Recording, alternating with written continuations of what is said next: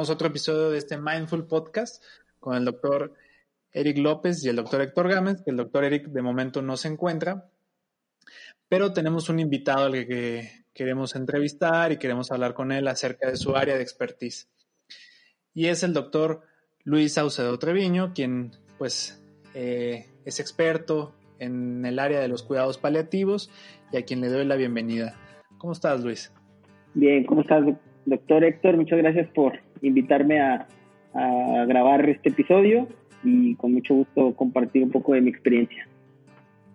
Perfecto, oye, y, cuéntanos, les digo, pues yo ya te conozco, tengo el gusto de haber sido compañero tuyo en la carrera de medicina y aparte, eh, pues en el internado y en varias cosas ahí que hicimos, pero Cuéntanos tú cómo, cómo es que te acercaste al área de los cuidados paliativos, cómo es que empezaste a, dedicarte a esta área. Sí, pues mira, eh, creo que los cuidados paliativos para mí eh, es una, una, fue un área desconocida durante la formación en pregrado y creo que tuvimos algunas, algunas asignaturas, eh, de, si acaso un mes, dos meses, que nos hablaron un poquito acerca de la atención paliativa. Eh, de acuerdo a esto, cuando yo salgo de la carrera, hago mi internado y mi servicio social, este, tuve la, la, fortuna de conocer eh, pues, qué es esto de los cuidados paliativos. Yo hacía, intentaba hacer este modelo de cuidados paliativos porque trabajaba en una residencia de adultos mayores. Y lo que vimos junto con el, psicólogo de, la residencia, pues era que la gente se moría muy precipitadamente. Y no sabíamos cuál era el, motivo. De repente, de un día para otro, eh, esta residencia, eh, las personas morían. Y, de ahí tuve como un, pequeña, una pequeña intuición y decir, bueno, pues algo, seguramente podemos ayudar a que la gente eh, pues viva bien hasta el final. Y, creo que empecé a buscar un poco cuál, cuál era la formación en esta área, porque yo me iba inclinando un poco al área de la geriatría.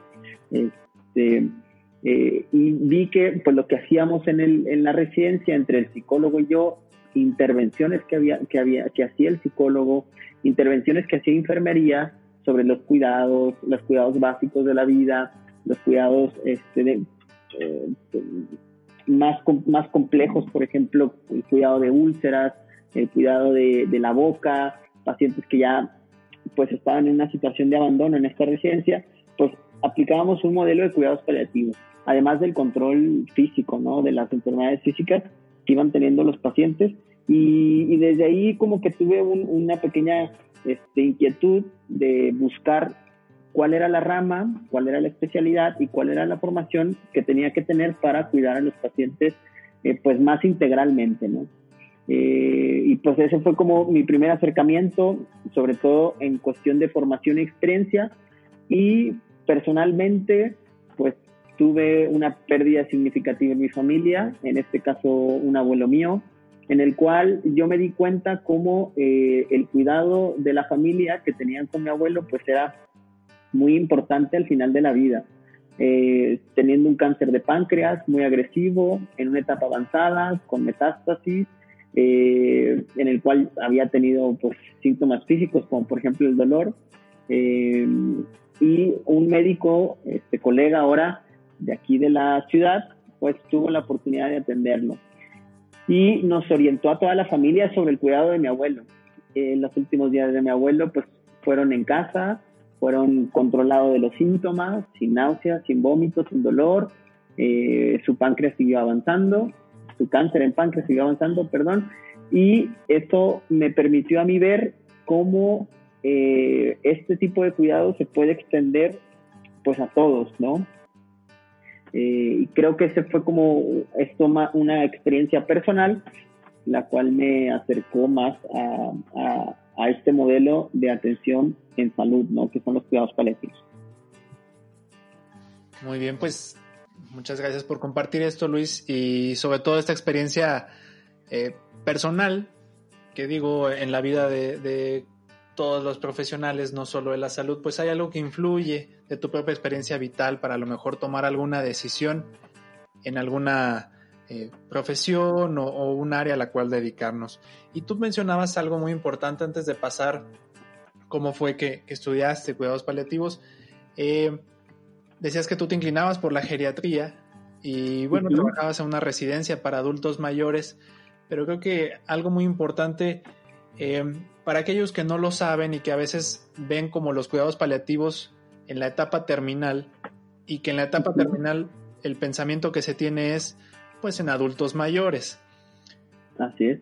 Eh, entonces, ¿los cuidados paliativos son exclusivos de este grupo de edad?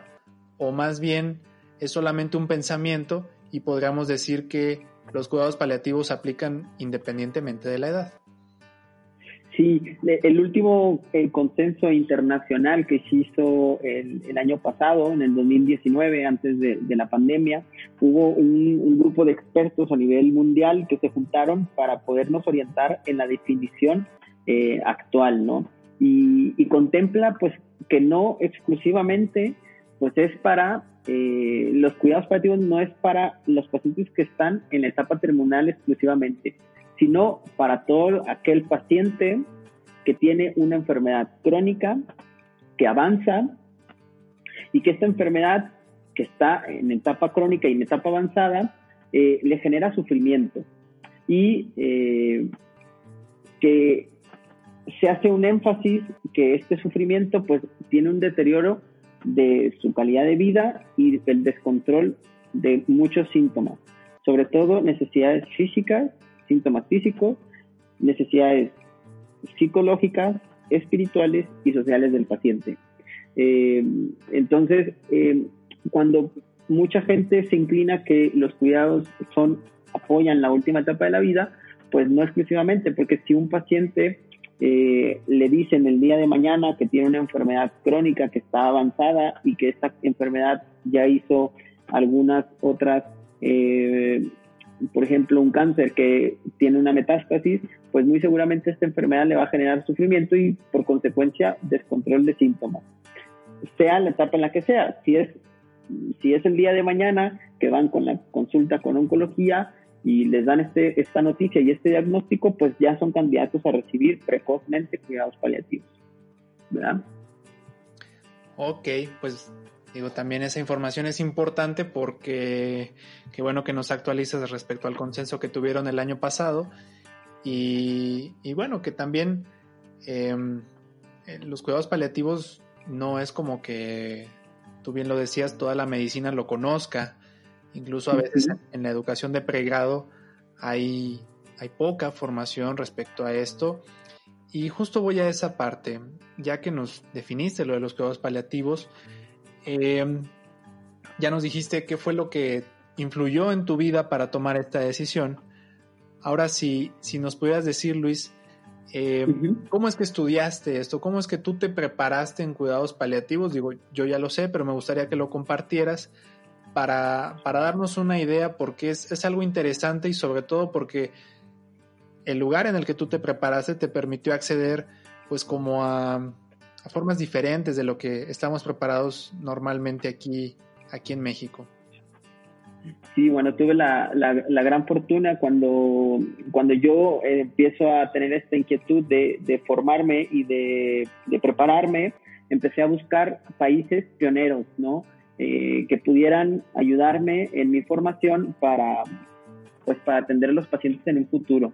Y tuve la oportunidad de aplicar a a una formación en la Universidad Autónoma de Barcelona, en el Hospital San Pablo y la Santa Cruz. Eh, tienen una formación de máster, de grado de máster, en cuidados paliativos. De hecho, el nombre completo se llama Atención Paliativa Integral a Pacientes con Enfermedades Avanzadas. Ese esa fue mi formación. Eh, tuve la oportunidad de estar allá en, la ciudad de Barcelona, en el hospital, en la unidad de cuidados paliativos.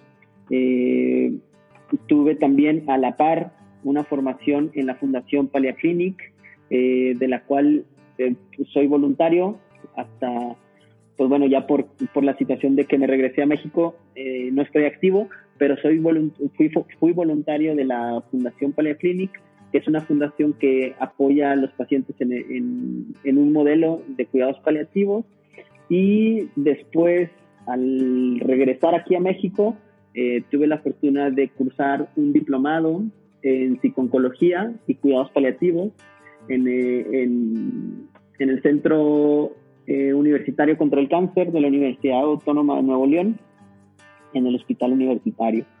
después, pues también tuve la, la, la fortuna de participar en, en, una, en un curso internacional avanzado de medicina paliativa en la Ciudad de México, organizado por la Asociación Latinoamericana de Cuidados Paliativos, y seguimos como miembros activos de la asociación. Y pues bueno, tuve también la, la gran fortuna de regresar aquí a mi ciudad natal, a Saltillo, Coahuila, y poder eh, emprender un poquito un, esto, dar a conocer el modelo de cuidados paliativos centrado en la atención domiciliaria. Y ahorita tengo un equipo de cuidados paliativos que cuidan pacientes en enfermedades avanzadas en sus casas, ¿no? en, los domicilios.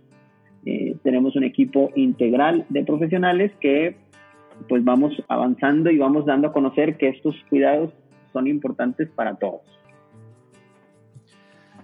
Excelente, Luis. Qué bueno que incluso nos hablas de esta parte de tu emprendimiento ya en, Saltillo a tu regreso. Antes de hablar acerca del proyecto que tienes allá en Saltillo, me gustaría, pues, esto que dices de ya haber hecho un diplomado acá, eh, pues, en la ciudad de Monterrey, ¿no? Que también te preparaste en la Ciudad de México. Tú puedes hacer un comparativo entre lo que aprendiste en España y lo que, lo que tenemos acá en México Incluso lo viviste como estudiante de medicina, ¿no? Con este intento de las clases de cuidados paliativos. ¿Y qué diferencias ves entre lo que tiene México y lo que tiene eh, España en específico, pues lo que encontraste en Barcelona? Sí, pues bueno, eh, mi, comparación así eh, creo que es muy importante porque yo me, pude, yo me pude percatar que la atención en cuidados paliativos en España, por ejemplo, el modelo sanitario se presta para que desde un primer nivel de atención el médico ya tenga una, un acceso una formación eh, a cuidados paliativos. muchas de las universidades en España, por ejemplo, a nivel pregrado, ya tienen formación en cuidados paliativos eh, creo que ahorita siguen avanzando para que pues sea todas las facultades de medicina puedan tener una, alguna asignatura formal. Pero lo que yo sí puedo comparar es, por ejemplo, cómo está México. Y México, eh, en el 2014, si no me equivoco, 6 de las 102 facultades de medicina eh, tenían alguna, algún curso optativo en, en cuidados paliativos. De los seis, de las seis universidades, pues solamente dos eran de forma obligatoria, de carácter obligatorio, en todo el país de México. Creo que para el 2017 esta cifra se actualizó, de las seis universidades pasaron a ser 11, 11 facultades de medicina a nivel nacional. Y, y sí que a nivel posgrado, ciertas ciudades han sido punta de lanza en México para la formación en posgrado. Llámese el Instituto Nacional de Cancerología, el ISTE 20 de noviembre. En, en, Jalisco tienen un programa muy bonito de la Universidad Autónoma. Eh, el Instituto Nacional eh, de Ciencias Médicas, Salvador Subirán, también tiene a nivel posgrado de, de, gente que quiere acceder a la formación, por ejemplo, en cuidados paliativos. Y, y en cuestión de, de académica, pienso que el nivel de de España, pues es, es difícil comparar en México, porque realmente España ha sido eh, un, de los países europeos que, que mucha gente se ha interesado en los cuidados paliativos y los pioneros en cuidados paliativos han emigrado también, eh, por ejemplo, a Reino Unido, por ejemplo, a países más, más desarrollados que España, dentro de la Unión Europea, para poder formarse y regresar a España y, poder llevar un modelo este, eh, pues a, la comunidad, ¿no? Em, esto es más o menos lo que, lo que podríamos eh, decir como ciertos indicadores en México que van en desarrollo del modelo de cuidados paliativos, ¿no? Ahora, eh, muchas veces cuando se habla de cuidados paliativos, eh, inmediatamente viene a la mente, por ejemplo, ya nos definías lo que, lo que decían en el consenso, pero muchas veces viene a la mente el uso de fármacos opiáceos, el uso, por ejemplo, de la eutanasia. Y digo, tú aquí eres el experto, pero si no me equivoco, los cuidados paliativos no solo se centran en el uso de analgésicos o, o, los medios para, para, proveer una muerte, sino es una serie de, intervenciones más allá de esto. Eh, ¿Cómo podríamos como orientar más a la gente acerca de en qué consiste la intervención de cuidados paliativos y que no solamente lo veamos como, bueno, pues el paciente ya está por morir, hay que hablarle a cuidados paliativos. ¿En qué consiste exactamente la intervención de cuidados paliativos, Luis? Mira, eh, muchos pacientes, como te contaba, Héctor, te decía, por ejemplo, eh, hemos tenido pacientes y hemos tenido intervenciones que les mandan muy precozmente a cuidados paliativos. Llámese el ejemplo eh, perfecto de un paciente que llega el día de hoy y le dicen en la consulta de oncología médica que tiene un cáncer, que está en etapa tal, que el tratamiento es eh, tal tratamiento, llámese quimioterapia, etcétera, y que al mismo tiempo este cáncer pues se va a ir viendo la evolución. Se estima que los pacientes que son diagnosticados en este momento y al mismo tiempo el oncólogo médico eh, deriva a cuidados paliativos, el paciente va a tener un resultado mejor de su enfermedad a lo largo del trayecto de su tratamiento activo. Esa puede ser una intervención primaria. Pero si nos vamos a la definición operacional de qué hacemos, pues bueno, cuidados paliativos es la asistencia sanitaria activa, por ejemplo, eh, es desplegar un equipo de, de, médicos, de profesionales para el cuidado de personas de todas las edades que tienen un sufrimiento severo relacionado con la enfermedad grave. Eh, en este caso, por ejemplo, un cáncer. Y se limitan especialmente o a veces eh, se enfoca más a los pacientes que están cerca del final de la vida.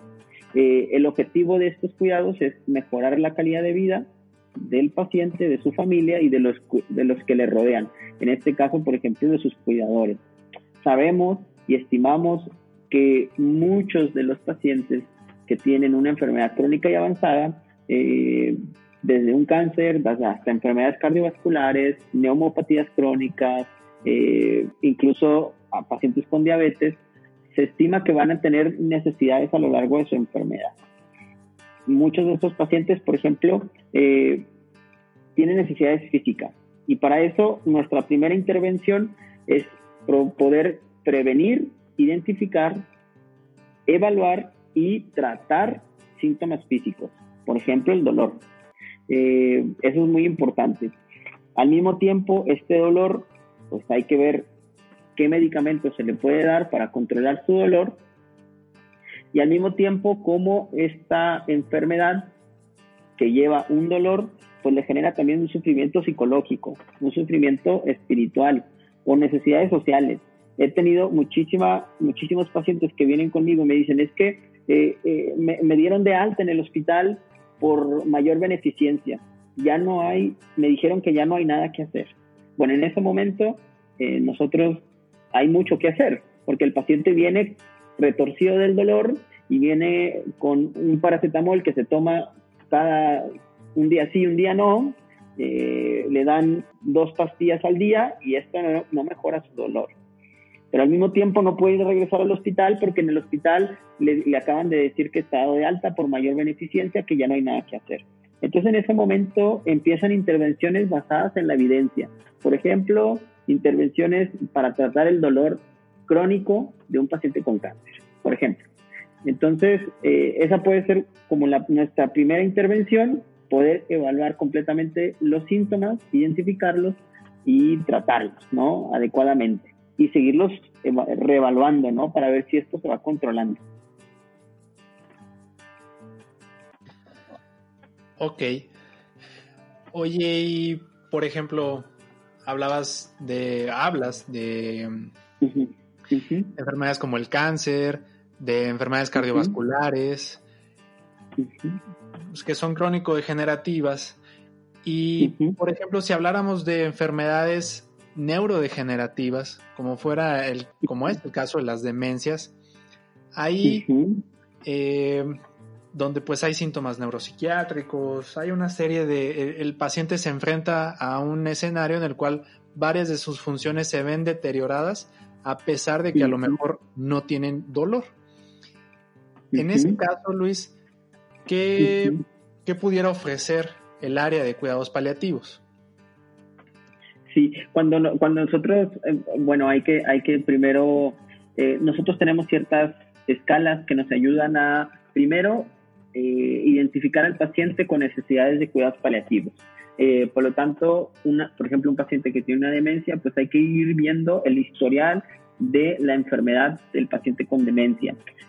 Muy seguramente, como dice Sector, eh, nuestros pacientes con demencia, nosotros eh, hemos tenido la oportunidad de ver un grupo grande de pacientes con demencia en el cual eh, presentan muchos síntomas neuropsiquiátricos. Y esos son síntomas que a veces angustian un montón al equipo, sobre todo los adultos que viven en, en residencias, que están completamente al cuidado de, de un equipo, llámese enfermería, y que nos comentan cuando vamos a, ver a los pacientes y dicen, es que el, paciente está agitado toda la noche, no puede dormir, se quita la sábana, no le podemos dar ninguna pastilla vía oral porque escupe, nos, nos eh, empuja todos los camilleros, no deja de gritar, está completamente agitado. Eh, eh, entonces, estos síntomas como neuropsiquiátricos, pues ayudan, ayudan muchísimo a un modelo de cuidados paliativos porque a la par del el médico psiquiatra, a la par del médico geriatra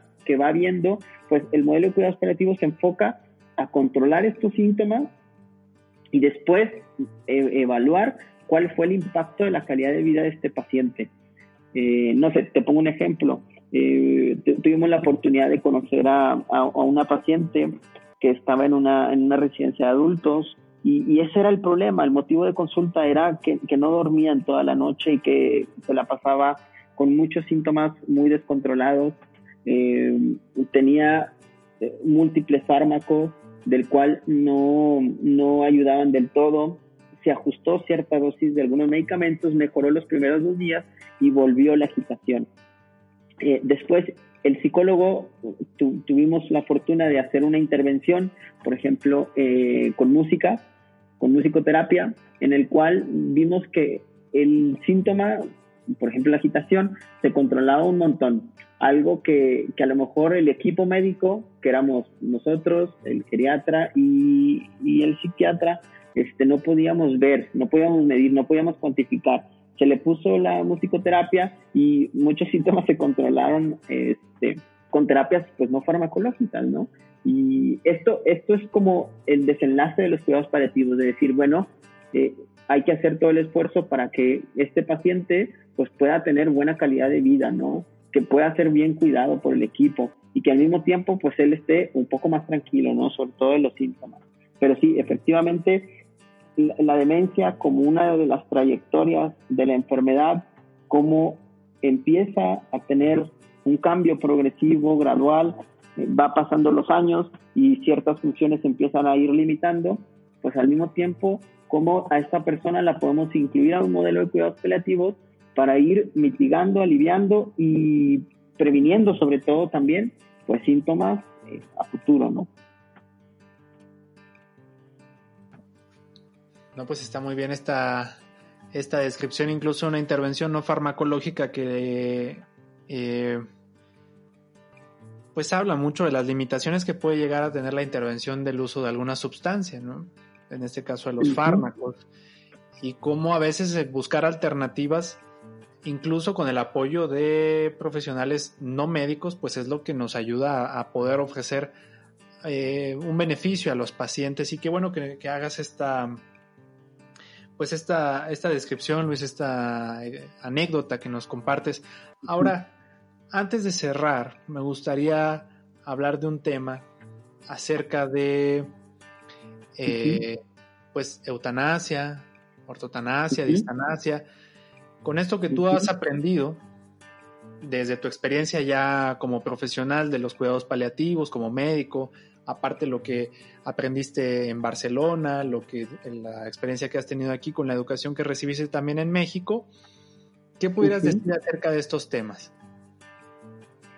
Sí, bien, pienso eh, varias cosas. Cuando hablamos del tema de, muerte digna, eh, eh, hay que tener bien en claro que, que, la dignidad, pues, la da muchísimas circunstancias. La dignidad de cada persona es diferente, por lo tanto, poner algo como el tema de la eutanasia, pues hay que saber, primeramente, pues, qué es la, qué es la eutanasia, ¿no?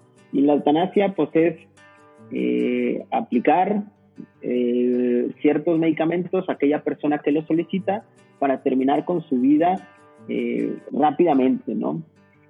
desde mi punto de vista profesional, creo que los cuidados paliativos, el objetivo de esto es mejorar la calidad de vida de los pacientes, sin pretender acelerar el proceso de morir ni prolongar el proceso de morir.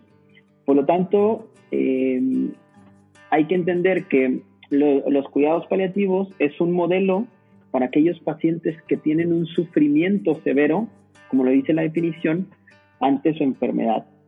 Muy seguramente eh, hablar de un modelo de cuidados paliativos, a mí me gusta traerlo antes de hablar de la eutanasia. ¿Por qué? porque al paciente que pide y clama que adelanten su muerte, pues muy seguramente detrás de todo esto hay un sufrimiento severo de su enfermedad, hay síntomas descontrolados, hay dolor que no, que, no le deja vivir, hay eh, necesidades sociales porque no sabe hacer con su familia que se queda, hay necesidades espirituales de reconciliarse, de, la pérdida del sentido de su vida, de su desmoralización, de sentirse desesperanzado. Eh, entonces pienso que un modelo de cuidados paliativos con un equipo de profesionales con formación, que, con formación de que este paciente antes de que me pida que le mate, pues muy seguramente me está pidiendo que le quite su dolor.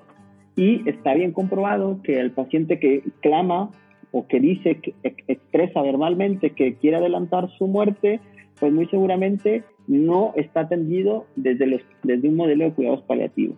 Por lo tanto, y por eso te comento, Héctor, que hablar de esto eh, es algo que, bueno, nos podría llevar mucho tiempo, pero si a nivel legal, a nivel, eh, eh, a nivel de todos los estados, a nivel de la Ley General de Salud, a nivel de las obligaciones de los médicos, de pienso que hay que primero proponerle al paciente que sea bien atendido.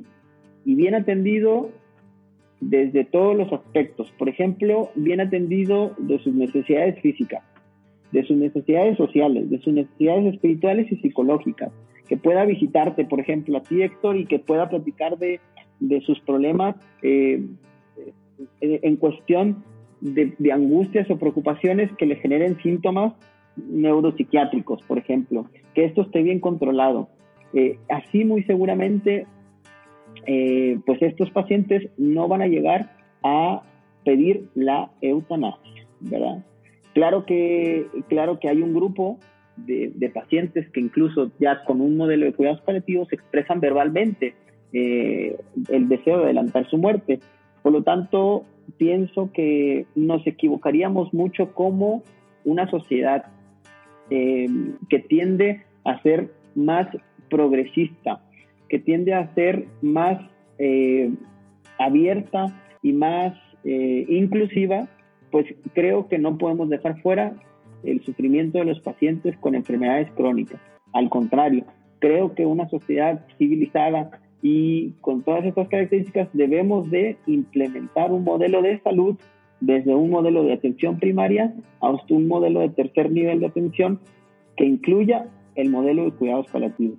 Porque seguramente cuando entran a un modelo de, cuidados paliativos, eh, los deseos de los pacientes cambian.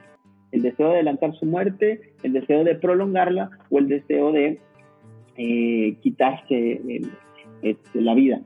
Gracias a Dios yo he tenido la oportunidad pues de tener eh, hasta ahorita, en estos dos años y medio que llevamos trabajando, eh, en mi experiencia, nadie me ha pedido abiertamente pues que adelante su, su muerte, ¿no?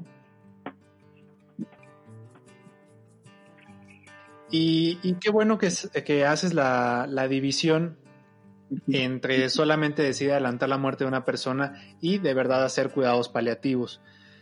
Sobre todo porque muchas veces en los debates en los que se incluyen a los tomadores de decisiones, ya sea diputados, algún, alguien del Poder Ejecutivo, etcétera, eh, puede ser que, que tal vez el tema esté más en, la inclusión de los cuidados paliativos, como tú dices, desde la atención médica de primer nivel hasta un tercer nivel de atención, antes de pensar solamente en la eutanasia como una eh, solución a todos los problemas que tiene el paciente.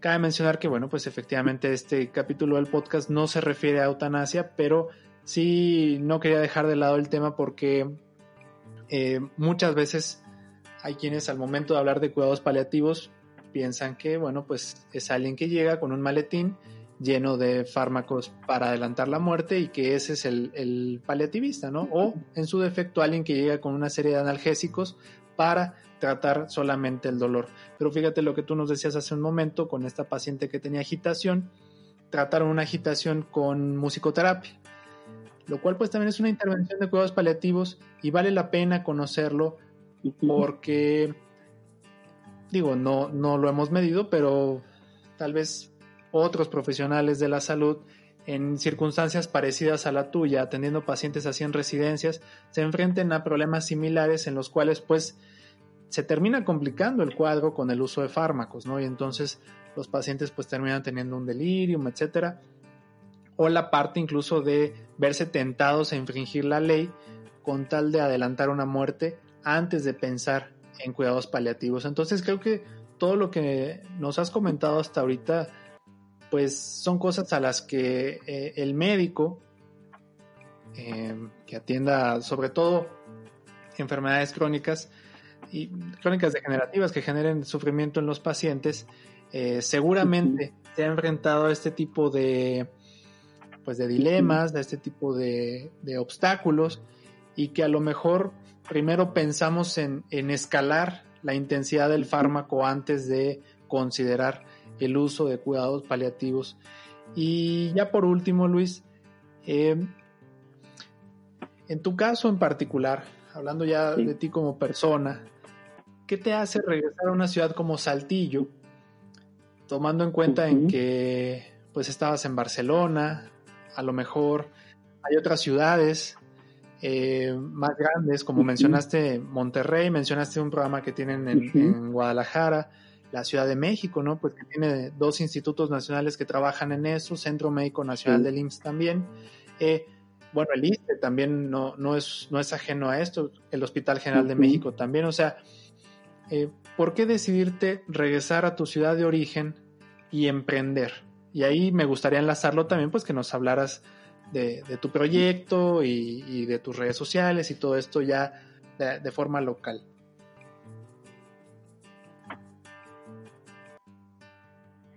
Sí, pues muchas gracias Héctor. La verdad, mira, creo que, creo que, eh, no sé, como que la vida me ha, me ha llevado a, este, a tener muchos obstáculos, ¿no? Y creo que regresar aquí a Saltillo yo lo veía como como un reto, ¿no? Era o quedarme en, Europa y seguir este, formándome, pero algo me decía que tenía que volver, eh, sobre todo cuando iba conociendo que, que, mi ciudad, siendo capital de un estado eh, como es Coahuila, ¿no? con muchísima población, eh, había ciertos obstáculos, sobre todo uno, que no había conocimiento de la población sobre qué son los cuidados paliativos.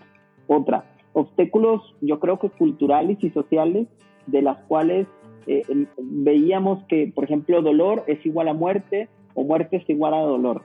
Eh, había poca competencia y capacidad de los profesionales sanitarios para entender qué es esto de cuidados paliativos. Y sobre todo, eh, muchísimas medidas restrictivas para, para el acceso a medicamentos opioides, por ejemplo. Y creo que todos estos obstáculos me dijeron, me, me, me, planteé un escenario y dije, seguramente hay algo que hacer. Eh, tuve la fortuna pues de ser el primer, de, ser ahorita el primer equipo eh, interdisciplinar eh, de asistencia domiciliaria que brinda cuidados paliativos a todas las personas en sus casas. Eh, creo que la, la, integración de los cuidados paliativos en las políticas sanitarias nacionales también han ido empujándome a mí para decir que vamos por buen camino. Sobre todo que México ha ido avanzando cada vez más. Eh, sobre todo en, el, en estos obstáculos, ¿no? Eh, también hemos ido trabajando y también hemos sido pioneros. Aún falta un poco más de llegar a nivel pregrado, por ejemplo, cómo nuestros psicólogos, nuestros médicos, nuestras enfermeras eh, puedan formarse en cuidados paliativos para que puedan contemplarlos en su actividad profesional. Entonces, todos esos obstáculos creo que me llevaron a, a pensar y decir, bueno, hay que regresar, eh, tenemos que trabajar mucho, eh, tenemos pues ahorita eh, un centro de atención domiciliaria, que es un consultorio, una sala de espera, en el cual vienen los pacientes y aquí podemos hacer intervenciones desde una historia clínica completa, por ejemplo, el área médica, intervenciones por psicología, tenemos un equipo de voluntarios que acompañan a los pacientes con enfermedad avanzada para que los voluntarios puedan acompañar en sus casas a los pacientes. Eh, tenemos por ahí el nutriólogo eh, que puede también apoyarnos en esta área, eh, una psicóloga que es la que nos apoya en las intervenciones psicológicas y un equipo de enfermeras que se desplaza a los domicilios para el cuidado de los pacientes. Además, no dejar de lado que vamos de la mano muy, muy, muy de la mano de los médicos especialistas, ¿no? que derivan oportunamente a los pacientes. Eh, tenemos también de la mano un médico especialista en algología que nos apoya en intervenciones específicas para el dolor, para el control del dolor crónico, con intervenciones puntuales. Y pues bueno, eh, eso es, este, este, modelo ahorita está desplazado a, nivel domiciliario. Eh, se pretende que en los próximos años podamos ir a hacer intervenciones puntuales eh, a nivel hospitalario eh, y después eh, a, largo plazo este modelo tiende a ir creciendo para tener un lugar específico fuera de la asistencia sanitaria para cuidar a los pacientes que tengan que sean candidatos a cuidados partidos y que no tengan forma de cuidarlos en sus casas. Esto se llama un hospice. Eh, son lugares de hospicio, en, en, español se llaman hospicios, en el cual podemos recibir pacientes para que sean atendidos en cuidados paliativos y que puedan pasar la última parte de su enfermedad eh, cuidados y bien controlados de los síntomas y atendidos en todas sus necesidades. Tenemos una, una, página web que, que es www.paliam.com .com.mx. Estamos en Facebook también, eh, que es Paliam CP, de cuidados paliativos.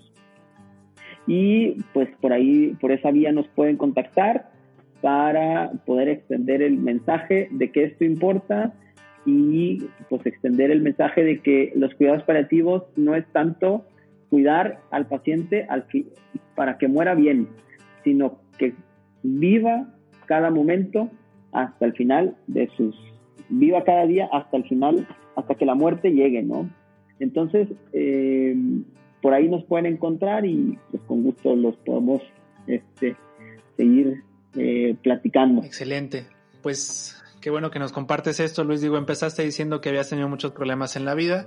Yo pensé que nos ibas a hablar de que tu papá te llevaba a jugar golf o, algo por el estilo. Dije, bueno, a lo mejor ya le cayó su San Benito ahí en la marina, no sé. Cosas así que vive que, ha sufrido mucho y que lamentablemente ha pasado por cosas peores que lo que nosotros podemos llegar a platicar. Pero qué bueno que decidiste emprender este, en, en Saltillo y que justo... sí, digo, a lo mejor es gente que pues ha sufrido peor que tus pacientes, ¿no? O sea, pobre, pobre gente ahí que, pues es ir al golf los, los fines de semana no es algo sencillo, pero eh, te preguntaba esto porque muchas veces, pues al tener una experiencia con áreas más especializadas, eh, puede surgir como la idea de, bueno, ya no me regreso a, donde yo estaba, a pesar de identificar la necesidad. Y qué bueno que tú identificaste la necesidad y regresaste a una ciudad como Saltillo, que bueno, pues sí, efectivamente es la, es la capital de, de un estado muy grande eh, y que qué bueno que también encontraste una mancuerna ya con personas que te han ido ayudando para que este proyecto pues no se quedara solo en una idea y sino que ahorita ya es una realidad y no dudo que vaya a crecer más. Me da mucho gusto, Luis, que, hayas podido estar aquí con nosotros, que nos hayas compartido esto y ojalá este, pues tu proyecto eh, siga creciendo, puedas seguir llevando esta información de los cuidados paliativos a, a, más áreas de la medicina, a pacientes que lo necesiten, obviamente a los familiares, ¿no? Y que, bueno, pues, eh, no sé si gustes agregar algo más. No, muchas gracias, Héctor. Gracias por la invitación. Eh, pues yo encantado de, poder platicar un poco de mi experiencia, qué han sido los obstáculos que hemos aprendido y al mismo tiempo que podemos seguir compartiendo con la gente que, que necesita este modelo de atención. Muy bien, pues para las seguramente tres personas que nos van a escuchar, este, están ahí los, las, las redes sociales de, Paliam, que pues es todo este proyecto que Luis nos comentaba, eh, tanto su página de internet como en Facebook, ya también nosotros lo, lo vamos a compartir en las redes sociales de Mi Psiquiatra MX para que, bueno, pues se acerquen a esto o inclusive se orienten más acerca de qué consisten los cuidados paliativos. Pues muchas gracias Luis, te dejo ya descansar. Muchas gracias a ti, Héctor, y un gusto saludarlos a ti y a tu audiencia. Perfecto. Muchas gracias.